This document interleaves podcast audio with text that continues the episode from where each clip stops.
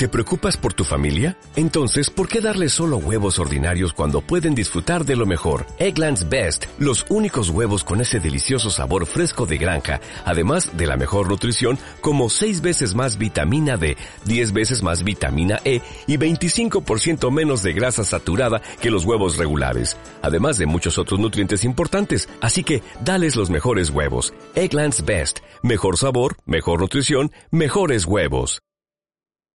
Arnold es probablemente el nombre propio más grande que ha dado nuestro deporte, alguien que trascendió lo que fue el mundo del culturismo para hacer muchas más cosas y de eso vamos a hablar hoy. Va a ser el primer vídeo de esta nueva sección de historia que voy a llevar yo. Me llamo Ignacio y como vosotros soy un apasionado del culturismo. Y en esta nueva sección, como he dicho, vamos a tratar la historia de nuestro deporte, vamos a hablar de grandes personajes que han intervenido de una forma u otra en la evolución del culturismo y como digo, hoy vamos a empezar por posiblemente el nombre más relevante que ha dado nuestro deporte, que es el de Arnold. Espero que disfrutéis de este viaje por la historia y vamos a ello.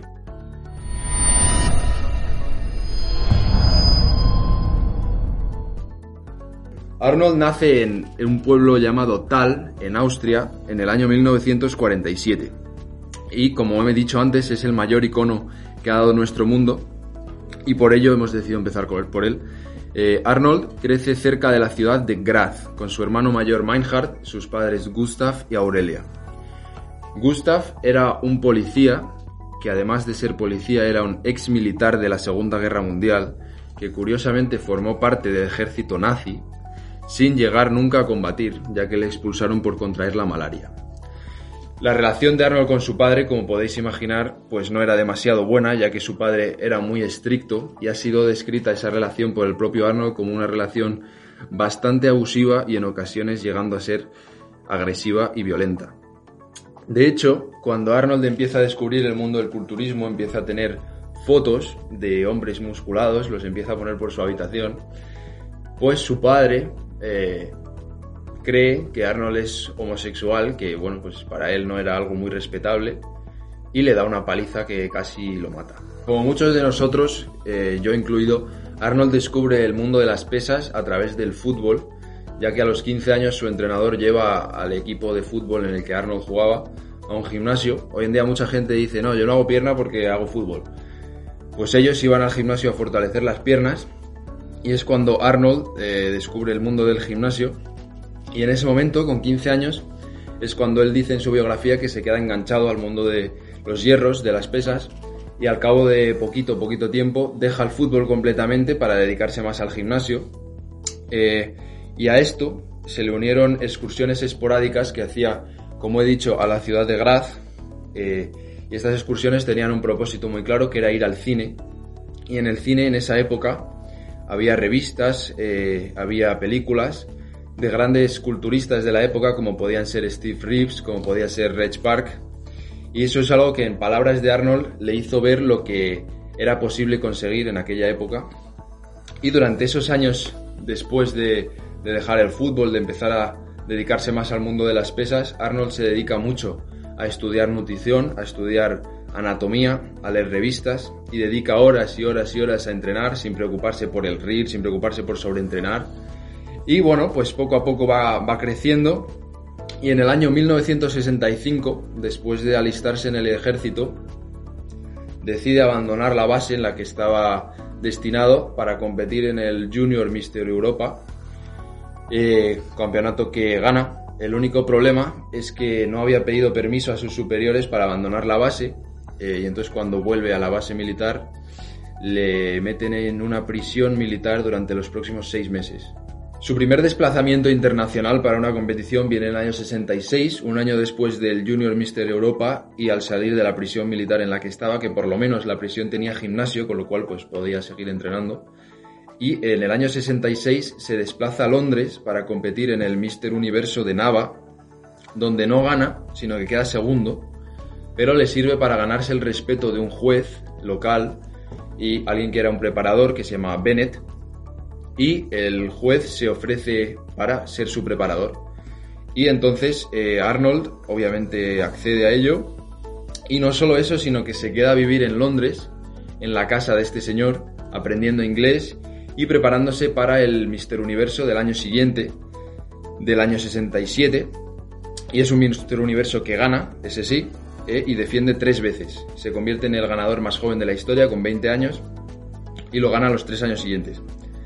Eh, tras la primera victoria, eso sí, no se queda en Londres los tres años, sino que se va a Múnich. Y en Múnich va a la universidad, eh, estudia empresa y además trabaja en un gimnasio de monitor.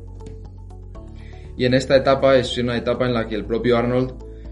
admite que, bueno, pues es una etapa en la que él era joven, estaba en un sitio sin sus padres, etcétera, sin la supervisión de su preparador. Entonces, bueno, es una etapa en la que él ha admitido que se despistó un poco, que a lo mejor se tomó alguna cervecilla de más, estuvo con alguna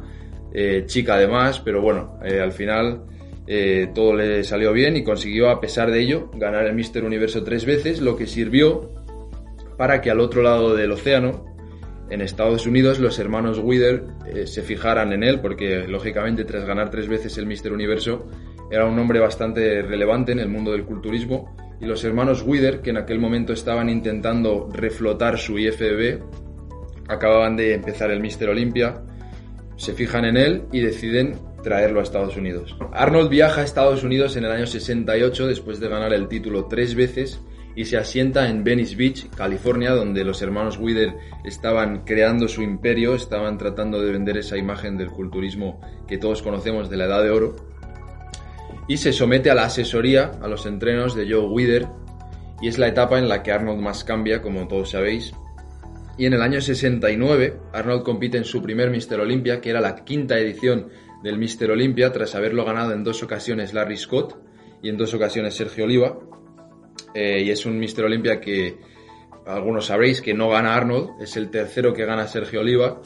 y es el, bueno, pues eh, un evento bastante traumático para Arnold porque él iba, pues lógicamente tras ganar el Mister Universo tres veces siendo tan joven, pues iba esperando ganarlo todo y no fue así, nada más llegar le ganaron.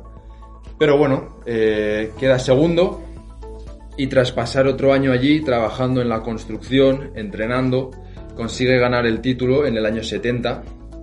y convertirse otra vez, que ya era el más joven ganador del Mister Universo, pues ahora se convierte en el más joven ganador de la historia del Mister Olympia en aquel momento y es un título que todavía a día de hoy eh, sigue teniendo.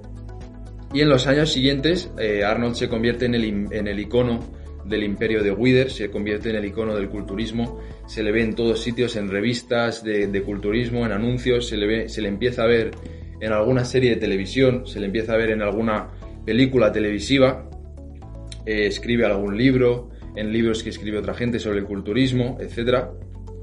y Arnold pues revalida su título del Mister Olympia, gana en el 71, en el 72, en el 73, en el 74 y en el 75 él pensaba no competir, se pensaba retirar, pero le ofrecen hacer un documental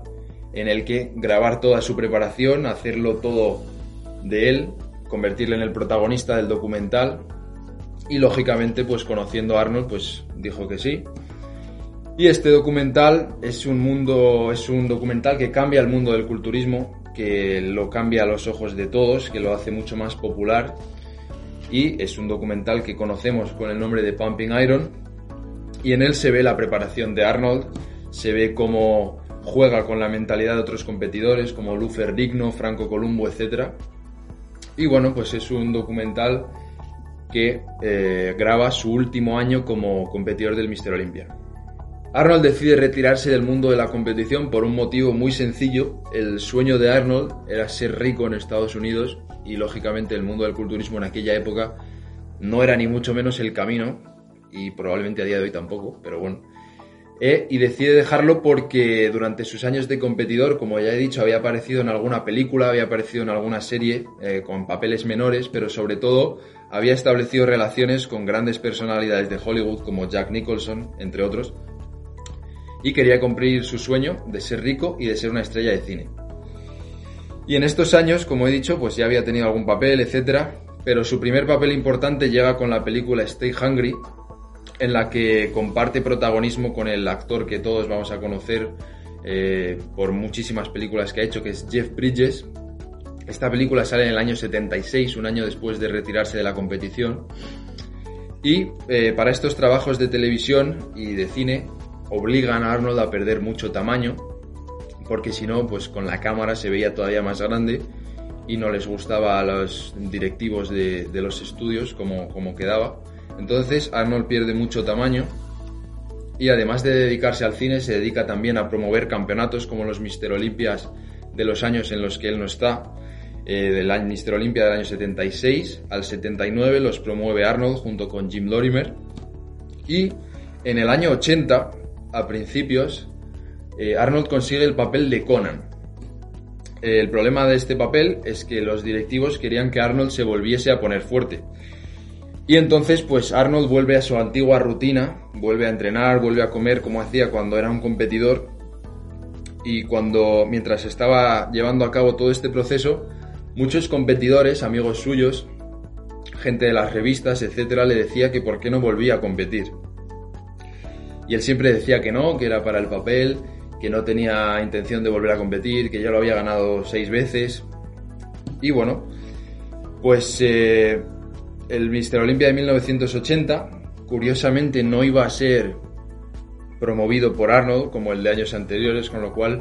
ya empezaba a haber alguna cosilla sospechosa por ahí.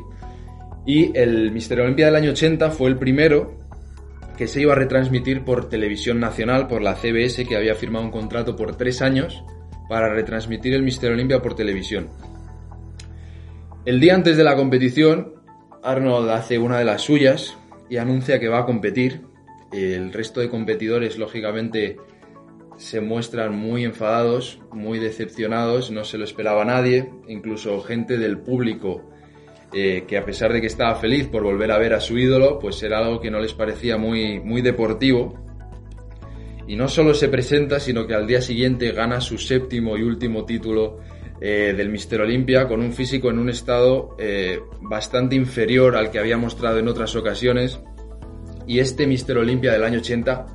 pasa a la historia como el más controversial de todos los tiempos. Tras este evento, que fue muy abucheado por el público, muchos competidores como Mike Menzer, que tengo uno de sus libros aquí, Frank Zane, bueno, Frank Zane se planteó retirarse, pero al final siguió compitiendo. Mike Menzer se retira, muchos otros desaparecen del mundo del culturismo porque se sienten traicionados por la federación. Y no solo eso, sino que CBS, que como he dicho había firmado un contrato por tres años para retransmitir el evento en directo, dice que el evento estuvo tan obviamente amañado a ojos de un espectador que ni siquiera sabe de culturismo que se negó rotundamente a volver a retransmitir cualquier cosa de culturismo con lo cual eh, la retransmisión en televisión del culturismo desaparece completamente tras este evento y Arnold desaparece del mundo del culturismo, no vuelve a hablar de culturismo nunca más y se centra en el cine. Dos años después de este Mister Olympia, en el año 82, se estrena la primera película de Conan. Se estrenó tan tarde, como he dicho, consiguió el papel en el año 80, pero tardó dos años en salir porque, bueno, tuvo muchos problemas de producción, problemas de derechos, etcétera. Pero bueno, en el año 82 se estrena la primera película, Conan el Bárbaro. Dos años después se estrena la secuela, Conan el Destructor. Y a partir de ahí viene una serie de clásicos y de, grandes éxitos de la vida de Arnold, como Terminator, Comando, Depredador, Perseguido, Poli de Guardería o más adelante la saga de los mercenarios. Todo ello llevándole a convertirse en el, actor mejor pagado de la década de los 90 y parte de los 2000 y eh, después de estas dos carreras estelares en el mundo del culturismo, aunque bueno, con un evento que yo creo que para nada mancha lo que fue Arnold, aunque bueno, pues es un evento que hay que mencionar, y tras la pedazo de carrera que se hizo en el cine, decide que bueno, pues quiere probar suerte en otro ámbito, y es un ámbito nada fácil, como es el de la política, y decide adentrarse en este mundo eh, presentándose a gobernador de California, puesto en el cual entra el 17 de noviembre del 2003 y que se convierte así en el 38 38 gobernador de California y sale de este puesto el 3 de enero de 2011. Tras salir del puesto de gobernador, decide volver a dedicarse más al cine. Y el último tema importante a tratar, que no tiene que ver con su carrera competitiva, ni su carrera en el cine, ni en la política, es el evento el macro evento culturista que se da todos los años, que es el Arnold Classic. El Arnold Classic es el evento que rivaliza con el Mister Olympia por ser el más prestigioso del mundo del culturismo. Y este evento empieza en el año 89 en Ohio, en Estados Unidos. Y con el paso de los años, pues se ha ido internacionalizando hasta el punto en el que tiene lugar en prácticamente todos sitios. Hay un Arnold Classic en Sudáfrica, uno en Sudamérica, uno en España, que bueno, ahora va a ser en Londres, pero bueno, sigue estando en Europa. Hay uno en Australia, en 2016, no sé por qué no se volvió a celebrar, se celebró en Asia, y lógicamente el de Estados Unidos que lo empezó todo. Y bueno, pues este evento siendo tan prestigioso y teniendo tanta historia, ha sido ganado por grandes leyendas, grandes campeones de nuestro deporte, simplemente por nombrar algunos, Rich Gaspari, Flex Wheeler, Nasser El Sombati, Jay Cutler, Dexter Jackson o Kai Green. Bueno, y como podéis ver, la vida de Arnold es sin duda un ejemplo de muchas cosas, se puede aprender mucho de su vida. Yo sin duda recomiendo que leáis su biografía y para el culturismo ha sido una figura increíblemente trascendental y hemos decidido sacar de su historia, de su vida, tres lecciones que creo que pueden sernos útiles a todos si queréis ver cinco, porque él en realidad tiene cinco, hay un discurso muy bueno que da en una universidad en la que comparte sus cinco eh, secretos o cinco reglas para el éxito, que si queréis la dejamos aquí en la descripción para que lo podáis ver. Hemos cogido tres que nos han gustado y que creemos que son representativas de su vida. La primera, confía en tu potencial. Muchas veces a lo largo de su vida tuvo eh, momentos en los que parecía imposible, eh, parecía imposible para un niño que nace en Austria después de perder la Segunda Guerra Mundial en una época de depresión, en una época en la que no había dinero, en una época en la que no había comida, parecía imposible que pudiese siquiera viajar eh, y ya ir a Estados Unidos, convertirse en una estrella mundial y en un ejemplo de muchas cosas, pues era algo que si se hubiera dicho a su padre probablemente se habría reído la segunda es tener una visión, lo mismo. Él era un niño que creció en esas circunstancias hasta que un día vio una revista de Reg Park en la que pone Mister Universo se convierte en Hércules. Y él, como he dicho antes, iba al cine a ver esas películas y eso poco a poco le va creando una visión de cómo el culturismo le puede abrir muchas puertas y esa visión la hace realidad a través de su trabajo, a través de sus acciones diarias. Y la tercera es ignora a los haters, que hoy en día con el tema de las redes sociales es una que viene muy bien, porque hay muchos haters, y él, pues como os podéis imaginar, hay mucha gente a la que no le gusta, siendo una persona tan popular, eh, que es tan conocida, es normal que tenga muchos haters, mucha gente que a lo largo de su vida le dijo que no iba a poder hacer algo, que no iba a llegar a Estados Unidos, que no iba a ganar ningún campeonato, que no iba a hacer nada, que no iba a ganar Mr. Olympia, que no iba a ser actor porque tenía un acento horrible, que nadie sabía decir su nombre, eh, etcétera, etcétera, etcétera. Y todo ello lo ignoró, lo utilizó como gasolina para conseguir lo que ha conseguido. Y bueno, pues creemos que estas tres lecciones nos pueden venir muy bien a todos en esta época de redes sociales, en esta época en la que algunos lo estamos o lo estáis pasando mal. Así que nada, espero que hayáis disfrutado de este primer vídeo. Espero que tengáis ganas de más, de viajar más por la historia de nuestro deporte, de aprender la evolución, de aprender cómo hemos llegado hasta aquí. Así que no tengo nada más que decir y nos vemos en el próximo.